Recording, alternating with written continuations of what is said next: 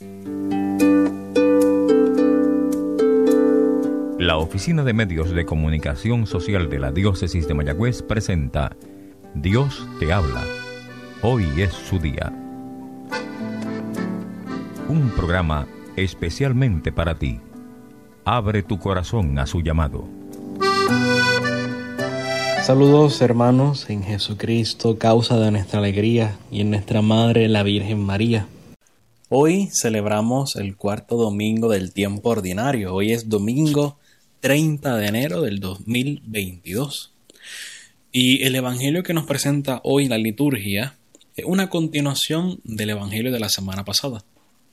Recuerda el Evangelio de la semana pasada, Jesús estaba en la sinagoga de Nazaret, en esa sinagoga donde todo el mundo le conocía porque era su ciudad. Allí Jesús había pasado la mayor parte de su vida trabajando como carpintero, trabajo que aprendió de su padre José. Y la gente conocía a su madre, conocía a su padre, conocía a toda su familia, conocía lo que él hacía, conocía a quién era.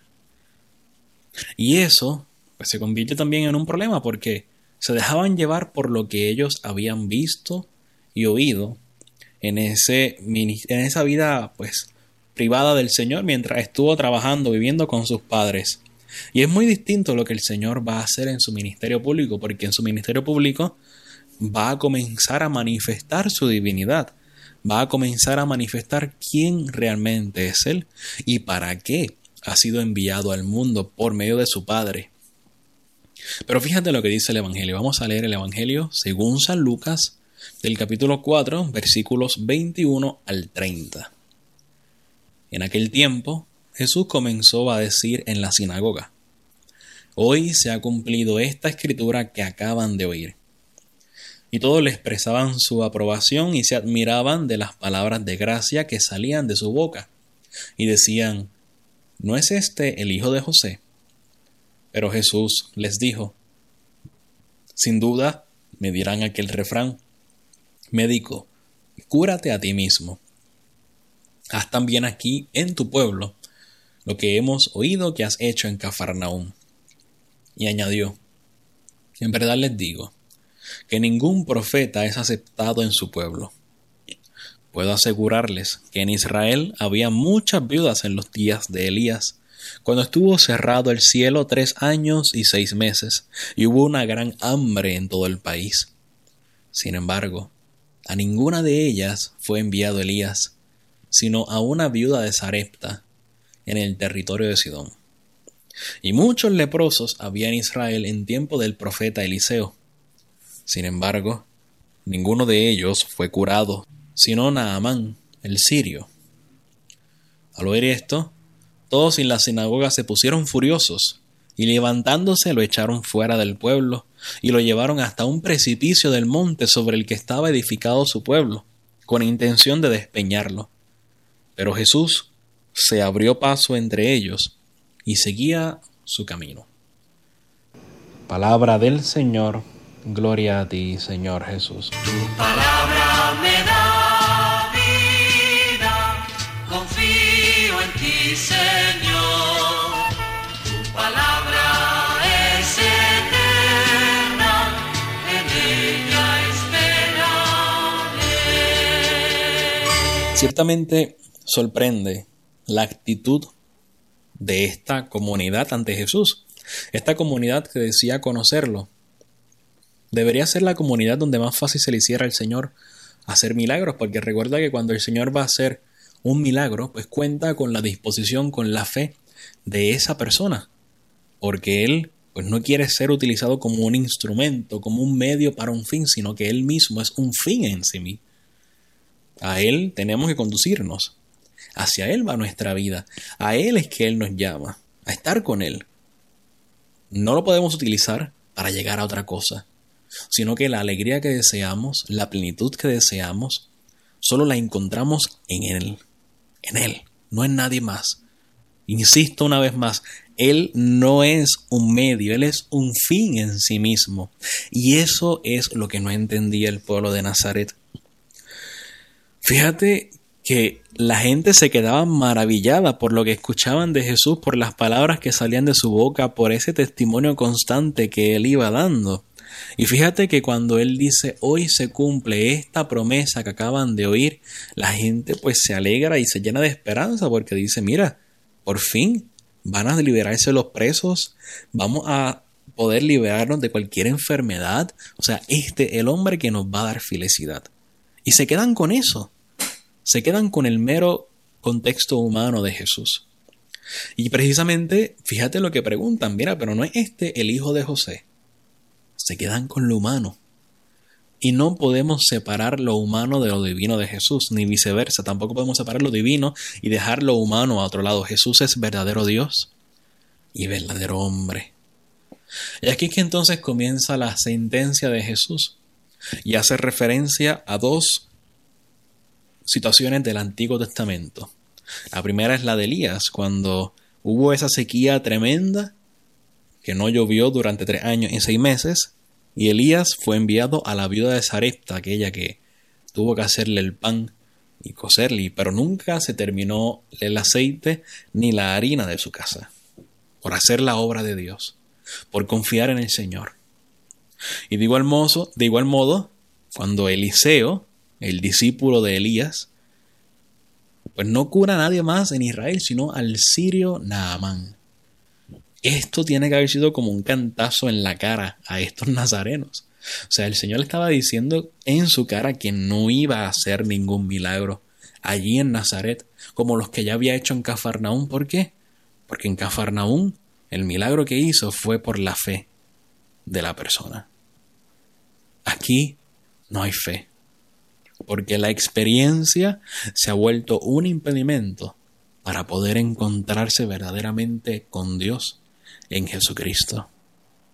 La fe, la experiencia se ha vuelto un impedimento, entonces no hay fe, no hay fe, no hay nada, solamente hay el dato de que Él es el hijo de José y de María y que Él es un carpintero. Más nada. Muchos vean a Jesús como un profeta, pero hasta ahí. Y no puede ser. Tú y yo conocemos que Jesús es Dios verdadero, enviado para precisamente anunciar el Evangelio a los pobres, para dar la libertad a los cautivos para dar a los ciegos la vista, para liberar a los oprimidos, para anunciar el año de gracia del Señor. Para eso ha sido enviado el Señor, para instaurar el jubileo de Dios aquí en la tierra. Pero para que ese jubileo se haga vida en ti y en mí, pues tenemos que tener fe, hermanos. Fe en el Señor, fe en sus caminos, fe en su obra, fe en su voluntad, fe en Él, no veas al Señor como un amuleto de buena suerte. No veas al Señor como aquello que te va a dar pues la lotería, que te va a preservar de todo mal. No, no. Él es nuestro, nuestra finalidad. Él es nuestro propósito de vida. Él es la motivación para cada día levantarnos y dar lo mejor por parecernos a Él. En Él nuestra vida encuentra sentido y propósito. Fíjate que hoy también la primera lectura es tomada de la profecía de Jeremías y yo quisiera leerla por completo para que tú y yo pues veamos qué es lo que el Señor nos pide y podamos entender aún más este evangelio hermoso y mira, dice así: En los días de Josías el Señor me dirigió la palabra antes de formarte en el vientre te elegí. Antes de que salieras del seno materno te consagré, te constituí profeta de las naciones. Tú ciñete los lomos, prepárate para decirles todo lo que yo te mande. No les tengas miedo, o seré yo quien te intimide. Desde ahora te convierto en plaza fuerte, en columna de hierro y muralla de bronce, frente a todo el país, frente a los reyes y príncipes de Judá, frente a los sacerdotes y al pueblo de la tierra. Lucharán contra ti, pero no te podrán, porque yo estoy contigo para librarte. Oráculo del Señor. Qué hermosa esta profecía de Jeremías. ¿Cómo nos ayuda aumentar la fe, aumentar la esperanza aumentar en la caridad, el saber que el Señor nos ha elegido antes de que nos formáramos en el vientre de nuestra madre. Es decir, el Señor ya nos ha elegido desde la eternidad y nos ha dotado con un montón de carismas, de gracias, de dones. Hemos sido consagrados para Él. Consagrar es dedicarnos a Él. Nos ha convertido en profetas, profeta de naciones, profetas en nuestras familias, profetas en nuestro trabajo, profeta en el colegio, profeta en todas partes. No una sola vez a la semana cuando vas a misa, eres profeta siempre. ¿Y qué tenemos que hacer como profetas? Hablar, decir, anunciar lo que el Señor nos mande. ¿Y qué nos ha mandado el Señor? Pues mira, tan sencillo como amar, ese es el mandamiento que el Señor nos da, amar a todos, amar a tiempo y a destiempo, amar como Cristo ha amado. ¿Y cómo Cristo amó? Pues en forma de cruz. Y en la medida en que ames, no deberás tener miedo. No deberás tener miedo porque estarás haciendo la obra de Dios. Ama y haz lo que quieras, decía San Agustín. Ama y no tendrás miedo. Ama y no tendrás preocupación, porque estarás siendo imagen de Dios, estarás confiando por completo en el Señor. Fíjate que al final del Evangelio, el Señor, cuando lo están ahí como que aprisionando en la, en, en la montaña, el precipicio, porque estaban furiosos, porque estaban ahí airados en contra de él, porque él no hacía el milagro, lo llevaron hasta allí y él se abrió paso entre ellos y seguía su camino. Así el Señor se abre paso ante la incredulidad, se abre paso ante la cerrazón de corazón, se abre paso para continuar su camino, continuar su obra, pero con la esperanza de que tú y yo respondamos a su invitación a seguirlo.